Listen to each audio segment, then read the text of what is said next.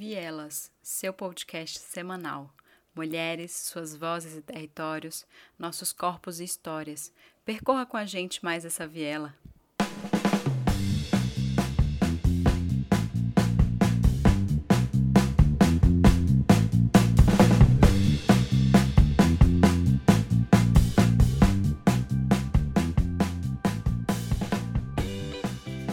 Acho que, que a força, né? Quando a gente fala dessas dimensões simbólicas e, é, e, e, reais, materiais, assim, tangíveis, né? De como esses processos estão conectadíssimos e de como tudo tudo foi se, se encontrando aí nessa história, né? Muito lindo te ouvir.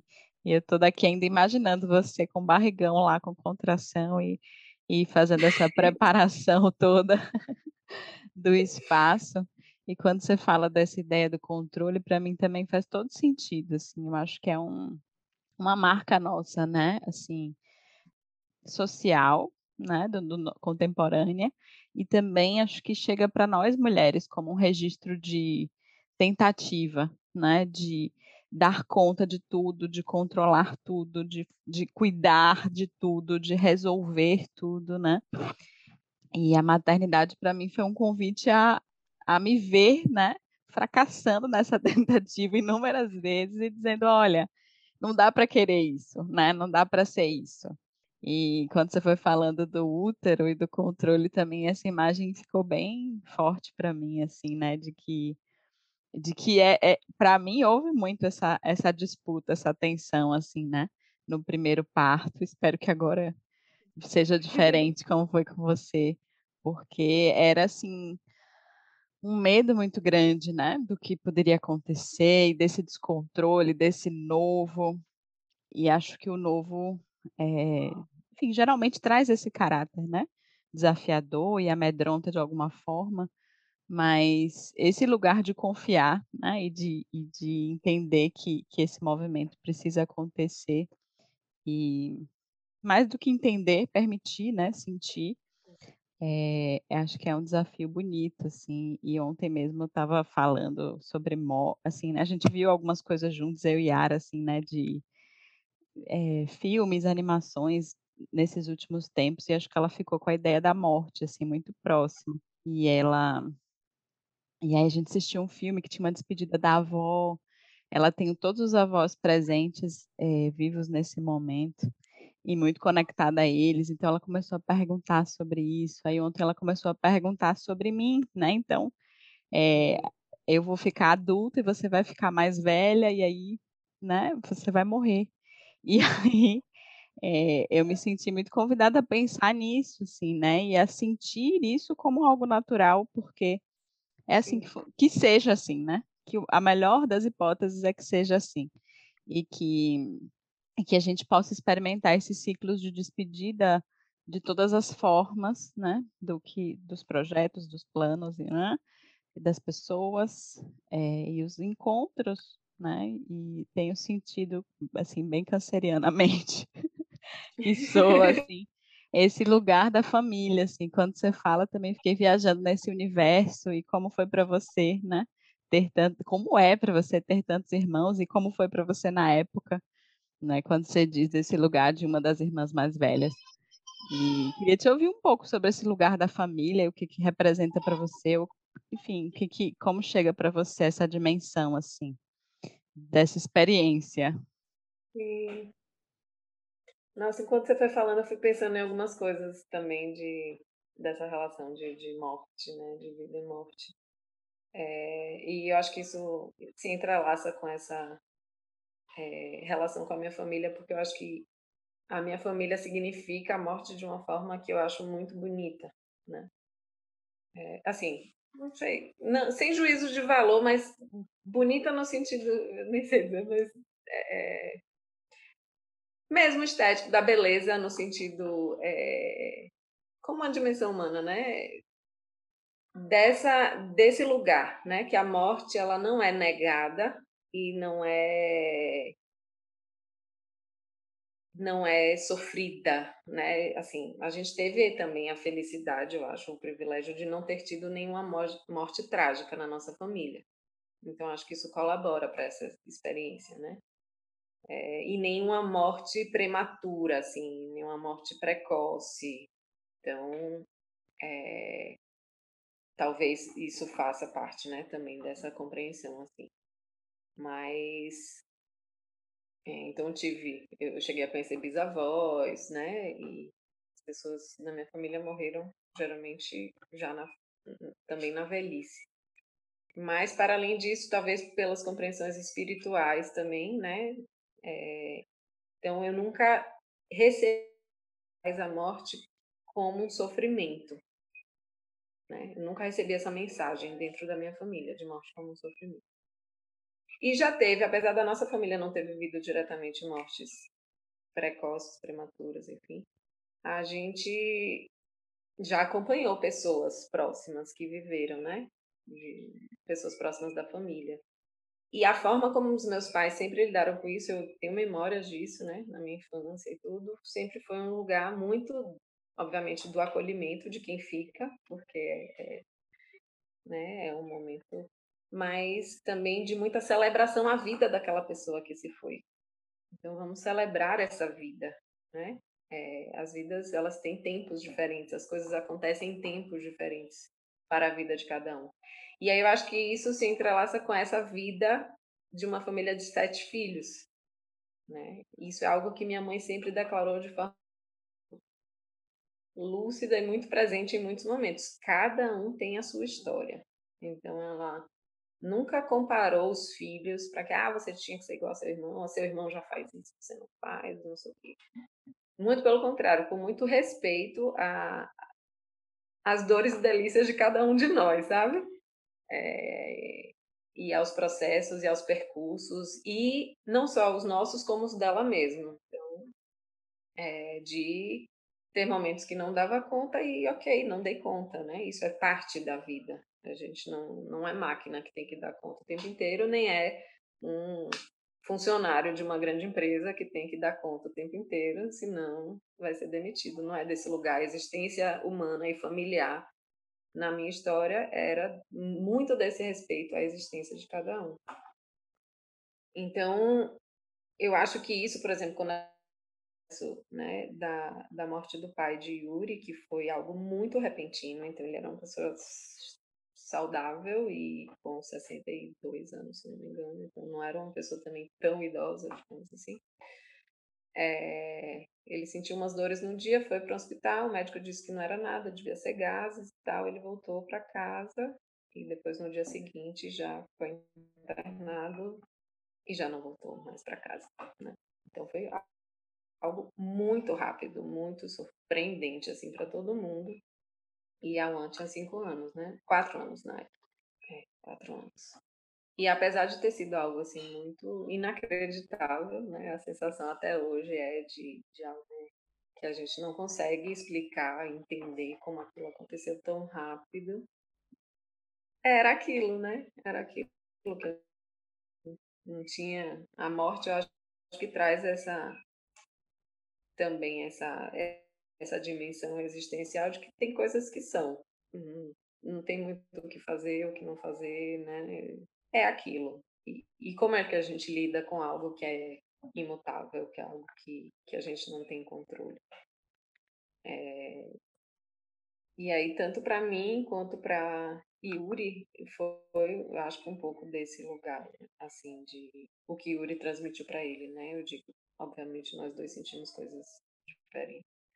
Mas. É, de como é que a gente pode demonstrar essa gratidão pela existência dele e, e continuar trazendo ele, fazendo. Né, que a existência dele não seja só essa existência material, mas de quem é ele para a gente, né? E, e ele foi. O sepultamento foi um, bonito, né? Que havia verde e tudo mais. E, e Awan foi para. Ele foi no, no momento né, dessa celebração final e ele ficou correndo, achando aquele lugar lindo, correndo pelo, pelo verde ali, pelo, por onde estavam outras pessoas que também já tinham ido, né? Então, as crianças, elas trazem muito também é, essa possibilidade da gente enxergar com naturalidade algumas coisas da vida, né? E óbvio, tem saudade, óbvio, tem a sensação de lamento, né? De, de por quê, por que, que foi assim, por que, que foi naquele momento, de alguma forma. A gente racionalmente não entende, mas emocionalmente a gente buscou construir isso com essa dimensão da vida que, que tem vida própria e que a gente não controla. E assim a gente vai construindo esses significados. Eu me lembro, você falou do parto também. O meu primeiro parto teve muito forte em mim essa dimensão da morte. Eu achava que eu ia morrer, eu sentia isso. E no momento do parto mesmo, né? Isso foi bem doído, inclusive. É... E, já foi algo que foi transformado para esse segundo, né? É, e tanto foi tão transformado que acho que esse, esse detalhe eu não, não trouxe anteriormente, mas é, não deu tempo da parteira chegar, né? Antes de a Inê nascer. Então ela nasceu só na presença da mamãe e do papai. Só estávamos nós. O que foi algo também super incrível, porque Uau. a gente estava numa casa com nove pessoas. Sim. e no momento que ela nasceu só estava eu e Yuri. Então foi também algo de, de muita intimidade e, e escorregou como quiabo, como o povo diz, quase bate no chão, tadinho.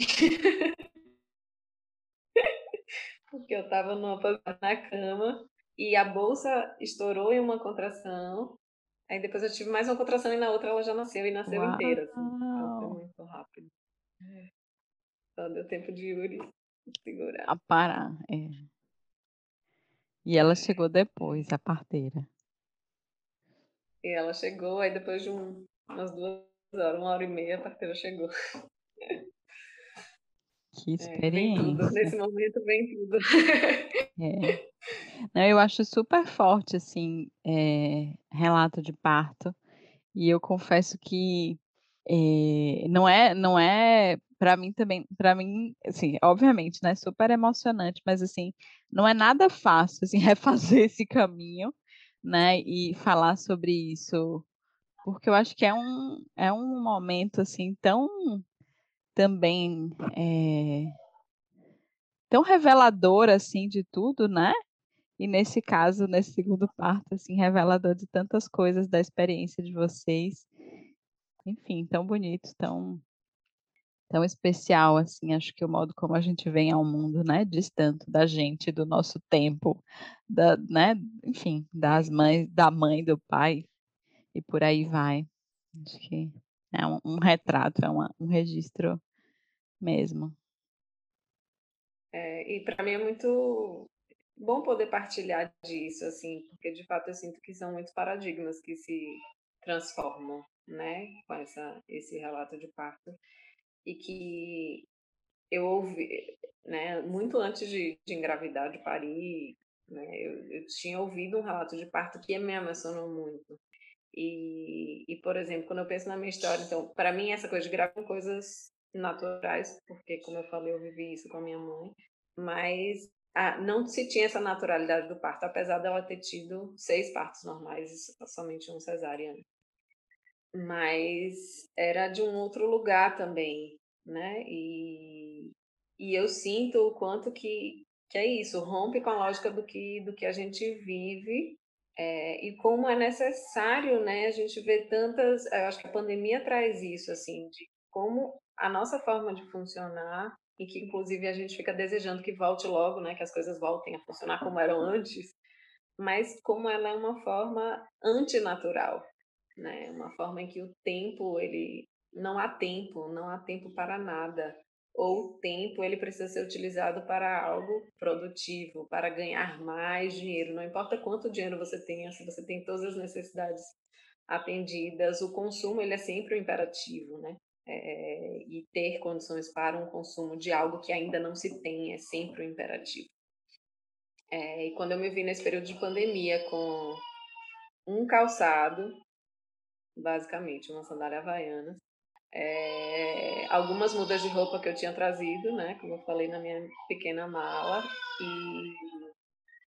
e, e um contexto familiar é, harmônico, isso era o suficiente. E eu falo harmônica que sentido, não era com ausência de conflitos nem nada disso, porque isso faz parte da convivência humana, mas eu falo que o, o que causava harmonia era ter pessoas que tocavam e dançavam, ter pessoas que gostavam de fazer uma boa comida, ter é, adultos, crianças e idosos. Isso, para mim, compõe a harmonia do que a gente viveu nesse período de pandemia.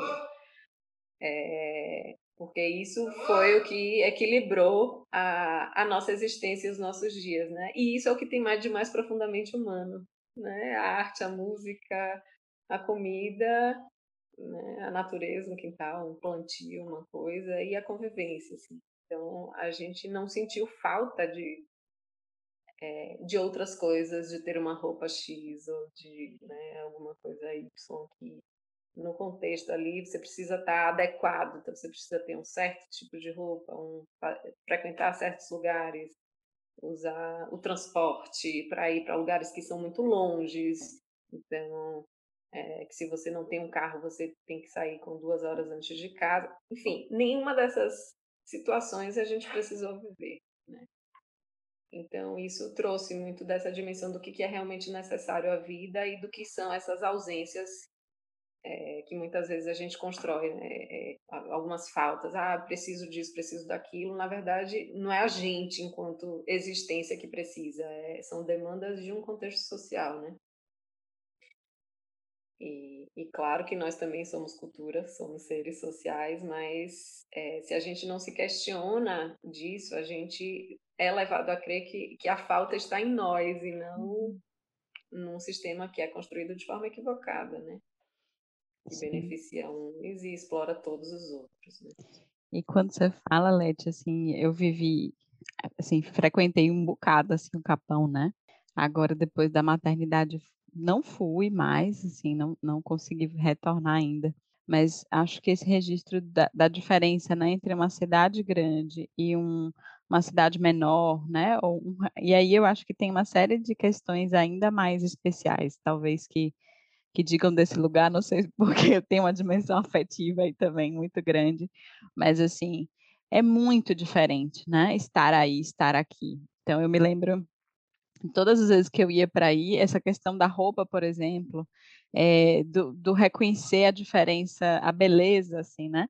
Na diferença e na diversidade, de me sentir muito confortável com qualquer coisa, assim, né? De qualquer forma, sem ter essa exigência que a gente tem muitas vezes aqui quando circula em determinados lugares.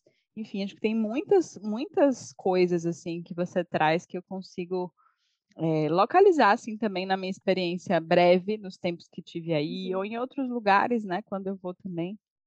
E como essa exigência é, vai para um outro lugar, se dilui, né? E não, não, não faz parte de uma preocupação cotidiana, não não gastamos tempo pensando ou né, investindo nisso. E, e, acho que as outras coisas ganham um lugar que precisam ter, o tempo que precisam ter mesmo. Fiquei aqui imaginando também esse cenário de vocês, dessa casa cheia, e acho que diz um tanto também, né, do, do, do seu desejo e dessa construção também de família, né, como esse uhum. espaço de troca, de convivência, de, enfim, de aprendizado né, de experimentação da vida. E que bom, que bom poder ouvir isso. Assim, aqui a gente fez na cidade esse, esse, essa uhum. construção e volta e meia a gente fugia, tem um, um refúgio na praia também para juntar as pessoas. Mas sem dúvida, esse lugar da família acho que se revela mesmo como, como um espaço de assim, de tanta criação, assim, de tanta possibilidade, acho, né, de, de ressignificação e de experimentação, inclusive dos conflitos que, que nos garantem, eu acho, né, condição de seguir, condição de, enfim, de se lançar, né, na, na, nos desafios, nas novidades da vida mesmo. E sobretudo isso, quando, quando, quando cada um, né, parte dessa família consegue se enxergar como, como igual ao mesmo tempo que diferente do outro, né? Mas toda essa discussão também de, de... são pessoas que, que, que estão abertas e disponíveis a se recolocar também, né? No, nos seus papéis e não, não seguir exatamente o que está posto enquanto papéis sociais para homens e para as mulheres, né? Ou para, enfim, eu acho que isso também é é isso, a gente se dá conta do quanto que essas coisas são preciosas, do que, que é realmente precioso na, na convivência, né? Porque eu imagino que seria completamente diferente se tivéssemos outro, outros, né, um machismo imperando, por exemplo. Né? Então, numa situação de parto e puerpério, com um filho mais velho, se ficasse é, delegada a mim toda a atribuição de casa, de, de cuidado, de sexo, de tudo, né? Que a gente sabe que são demandas que chegam né, desse lugar da mulher na relação com o parceiro. É, se isso fosse um imperativo, com certeza eu não estaria falando do lugar que eu estou falando, né? Então tem uma divisão de tarefas, né? A gente tinha os dias que cada um fazia o almoço, então isso cada um incluindo eu, Yuri, que é meu marido, minha sogra, meu sogro, minha cunhada, meu cunhado. Então cada um tinha seu dia, então isso não ficava pesado para ninguém, né? A gente criou uma rotina de jogar buraco, mas tem Yuri não gostava de jogar buraco, ele ficava tocando violão enquanto a gente jogava buraco e, e, as crianças ficavam brincando. Então, né, tem uma coisa de, de ser complementar, eu acho, de construir uma relação de complementaridade e de, e de conseguir enxergar o que é, que é necessidade naquele momento quais são as demandas que estão postas e como isso pode ser dividido, né? É, e, inclusive, isso tem transformado, eu acho que eu falei bastante da vida profissional e como isso impacta. Então, eu tenho vivido uma redução drástica na minha dedicação de tempo à vida profissional. E, e isso foi tem sido uma desconstrução também para mim, né? Porque a gente vem nessa não, não vou depender de ninguém, né? quero a minha independência. Isso é também o que está posto para as mulheres hoje.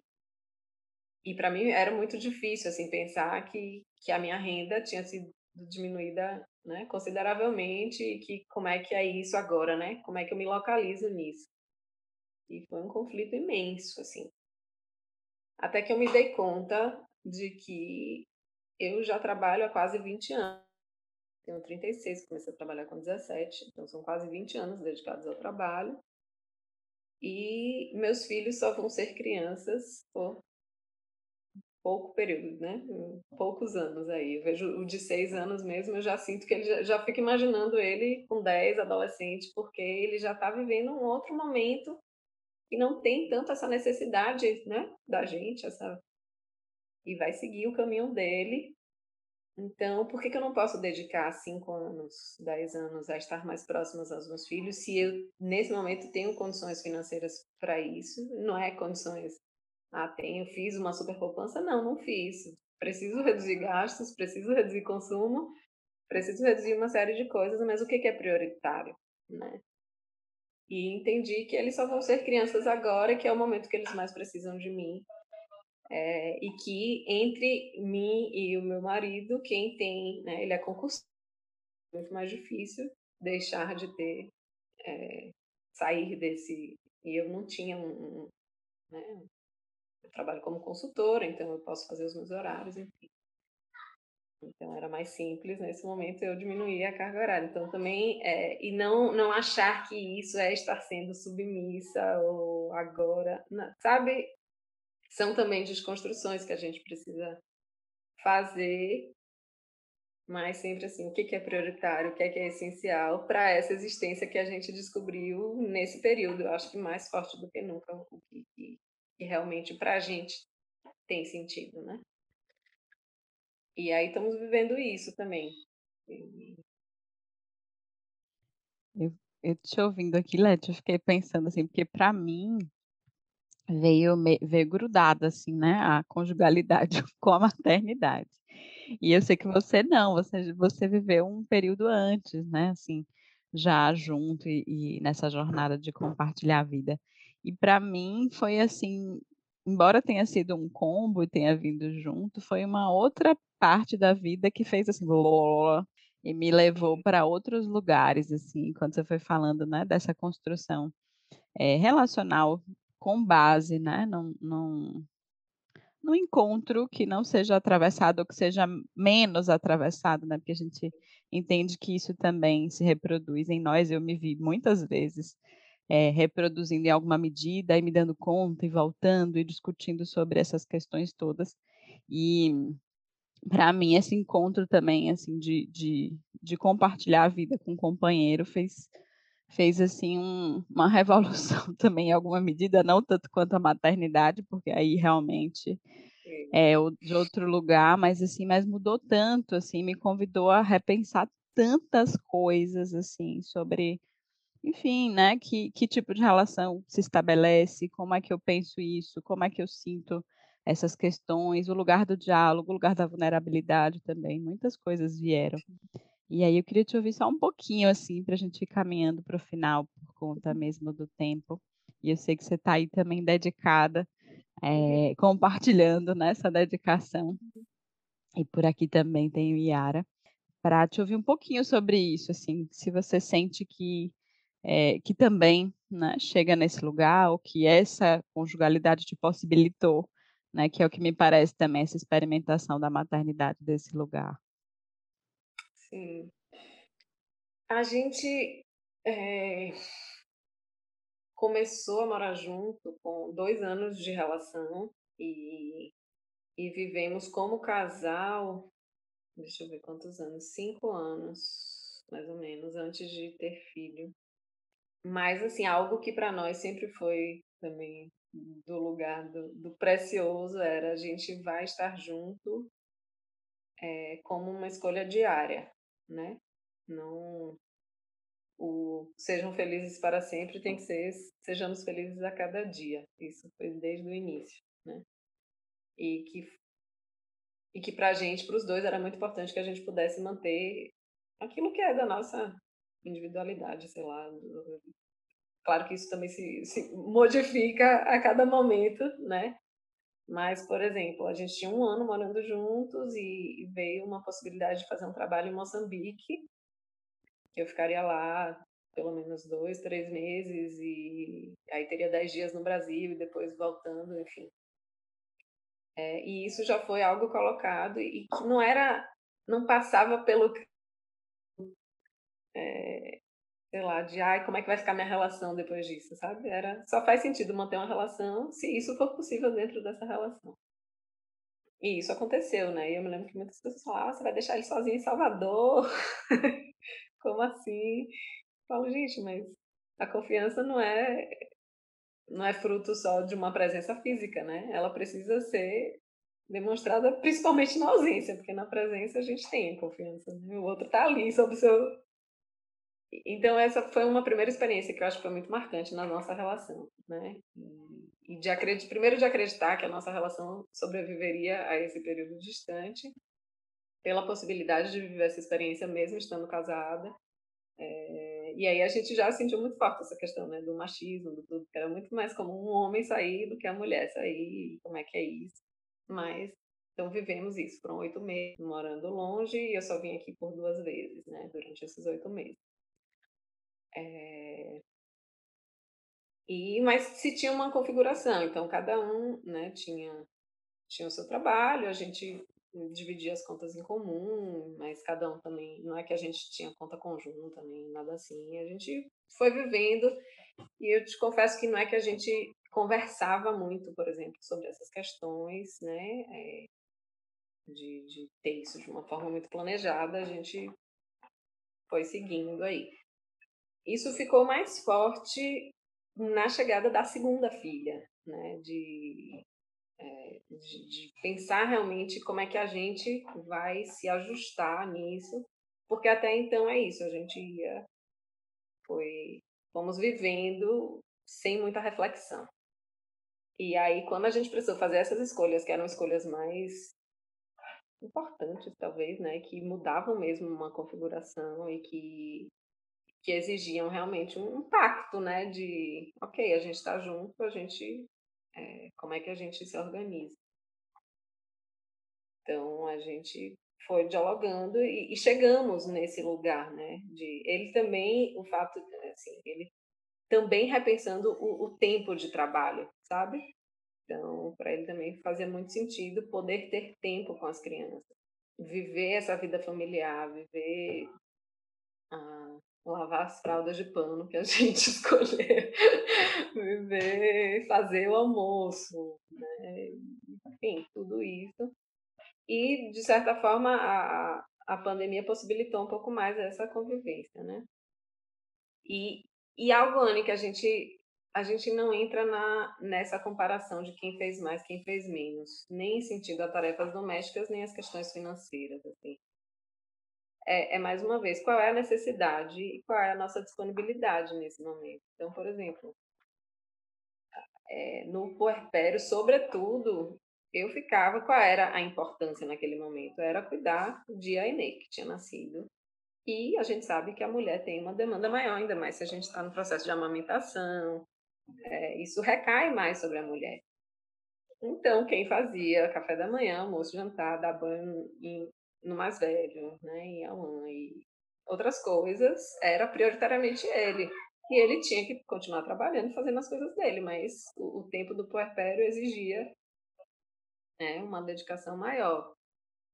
E então não é uma conta matemática, sabe? Até às vezes tem dia e, e, e é bonito ver, por exemplo, esses dias ele estava super cansado e tinha uns pratos que ele era responsabilidade dele lavar, ele tinha de ter lavar e tudo mais. E eu vi como ele estava e eu fui adiantei, né, essa louça que estava lá. Ele, poxa, você já lavou, mas você ia lavar. Eu falei, sei, mas você estava cansado, você pode descansar agora, tá tranquilo. Eu tive possibilidade de, de fazer isso, então eu fiz, né? Então, é, para a gente não é dessa coisa matemática, é mais uma, uma um estar atento a si mesmo e ao outro.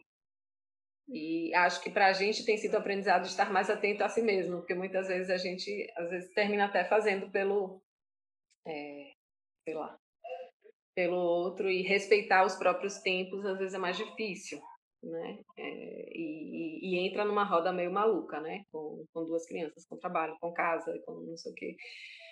É, então, às vezes, a gente não respeita os próprios tempos. Eu acho que esse é o nosso aprendizado desse momento, essa nossa busca agora, né? É como conseguir se olhar e sair dessa roda viva que de alguma forma a gente entrou.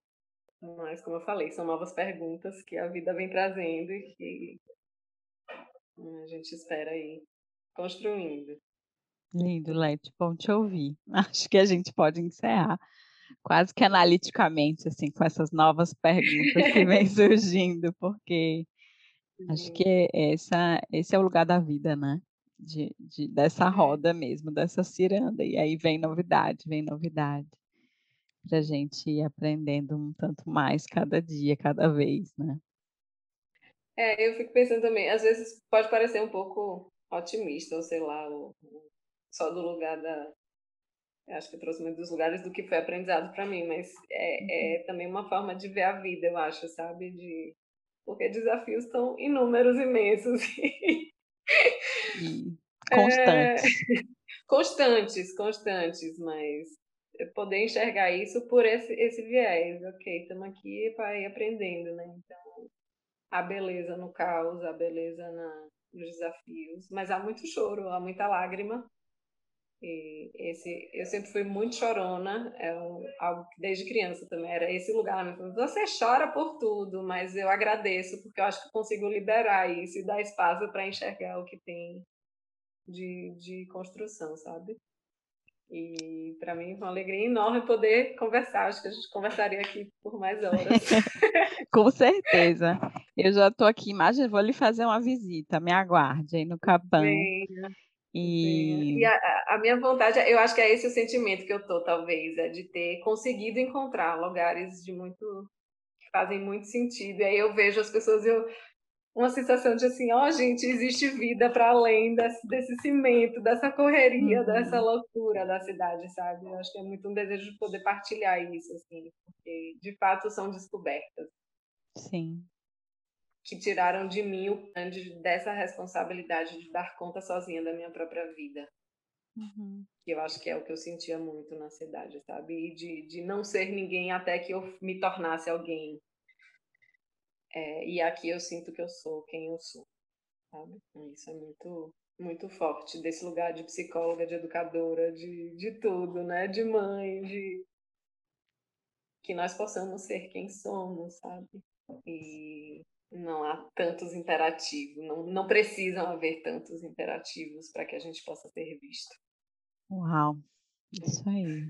E eu fico aqui imaginando também esse lugar, né, da experiência comunitária, coletiva, assim, o quanto que seja a família estendida, os vizinhos, né? Enfim, acho que a relação que, que a gente se permite criar também em outros espaços, né? Que não na cidade, que não eu estou aqui falando, né? Do, do, do apartamento pequenininho, é, são outras, né? Acho que a gente se permite até confiar mais, né? Se abrir mais. Eu acho que eu vou trazer só um, um, um relato breve, porque eu acho que para mim foi muito importante, muito e Alan, quando aqui a gente anda e a gente se cumprimenta e a gente conhece as pessoas, ou as que não conhecem, a gente mesmo assim cumprimenta e cria-se uma outra relação. Tipo, você enxerga, é uma pessoa que está passando ao seu lado, né? É, e aí, nessas idas e vindas em Salvador, agora nesse processo mais definitivo de mudança, e Alan tem cumprimentado as pessoas na rua quando a gente passa, né? E tem pessoas que não ouvem eu acho que nem para para pensar que alguém pode estar falando com ela, sabe? Então ele dá bom dia, ele fica no vácuo. Da maioria das pessoas ele fica no vácuo quando a gente está em Salvador. E ele pergunta, mamãe, ele não falou comigo, né? Por quê? É, de fato, é, um, é um, uma invisibilização de todos, de todos para todos, e uma desconfiança, um medo, né? Então você não fala com desconhecido, você não, não cumprimenta, e a gente perde isso é, que é tão essencial, né? Que é um humano cruzando com outro humano e você pode né, dar um oi, é. dar um bom dia. Então, de fato, são, são muitas diferenças, são muitas. É, é a possibilidade de viver uma outra existência mesmo. Uma outra relação social, uma outra condição que vai desde esse simples dar um bom dia, enxergar que tem alguém passando do seu lado.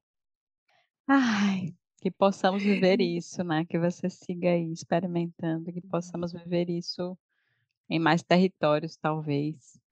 Vamos jogar aí para o universo.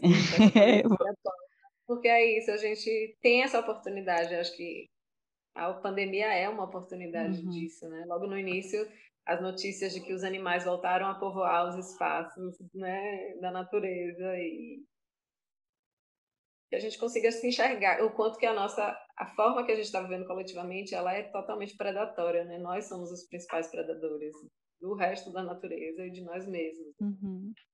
é, mas eu entendo também que poucas pessoas têm a oportunidade de pensar que a vida pode ser uma outra coisa né? Porque como eu falei agora há pouco fica como se a gente que não consegue ocupar certos espaços ter sucesso conseguir um bom emprego é como se o problema fosse nosso Uhum. E aí isso compromete toda a nossa vida, toda a nossa experiência psíquica também, né? E, e na verdade é isso, existem outras formas de viver, né? existem outras coisas, outras formas de, de, viver cada dia, de se relacionar, de dividir o tempo produtivo com o tempo do cuidado, que não é o que está posto, que não é o que está sendo vendido, que não é o que está nas redes sociais. Mas as pessoas, mas por falta de outras referências também a gente segue, né? Vai uhum. seguindo, vai seguindo, tentando encontrar um espaço. Sim. que possamos partilhar outras, outras experiências. Isso, e valorizar né, esse tempo do cuidado que é tão necessário para a gente, que é tão necessário para as crianças, que é tão necessário para todos, né, para todos. E quando você fala, Leti, eu fico. Depois a gente pode ter outro momento para te ouvir mais, inclusive, sobre a infância, assim, né? Porque é um outro lugar e seu de, de antes da maternidade já era um lugar de interesse, de investigação e de é, e de atenção, assim, né? Porque acho que esse lugar da infância também é um lugar de certa invisibilidade ainda, né? Nesses nossos tempos e de é, de apagamento das próprias subjetividades do que já é, né? Do que as crianças já são e a gente fica assim isso se estende também, né, para adolescência, para adultez jovem, e a gente nunca chega a ser, né? Então, acho que é bacana a gente poder pensar também nesses momentos de vida e nesses ciclos, né, do desenvolvimento, como os desafios também mudam, né, mas que em alguma medida permanecem. Acho que quando você fala disso, desse, dessa tentativa, né, de, de alcançar essa meta, esse lugar, e esse lugar nunca chega. E a gente continua se esforçando, se esforçando, achando que, que tem que dar, né? Esse, esse suor e tem que dar esse, enfim, né? Tem que se sacrificar para alcançar esse lugar. E eu sinto que Ai, não, não, não dá mais. Não quero mesmo voltar. É, a gente é. só chega no lugar do adoecimento. Só. Uhum. Né? E, e, continuar alimentando quem faz isso, quem, quem nos transmite essas ideias, né? E, e a gente não enxerga o outro. Então, a gente vive numa sociedade com tantas pessoas morrendo, passando fome, e a gente não tem tempo de dedicar a nada, a gente não repensa toda essa lógica, porque a gente tem que estar correndo atrás do nosso. Né? Uhum. Então, se eu estou sempre correndo atrás do nosso, e se eu nunca chego lá, porque sempre tem algo, sempre tem um celular melhor, sempre tem um carro melhor, sempre tem um carro maior, sempre tem uma roupa mais bonita, sempre tem uma maquiagem, sempre tem tanta uhum. coisa que a gente precisa, que dizem que a gente precisa é, que não dá tempo, não dá tempo nem de cuidar da gente, nem de cuidar do outro, muito menos de enxergar quem está ali do outro lado. Então, uhum. é, e aí a gente vai se isolando mais e mais e mais. E perdendo o sentido mais e mais e mais. Né? Perde né? o sentido mais e mais e mais. É. Ok. Vamos, vamos fechando aqui.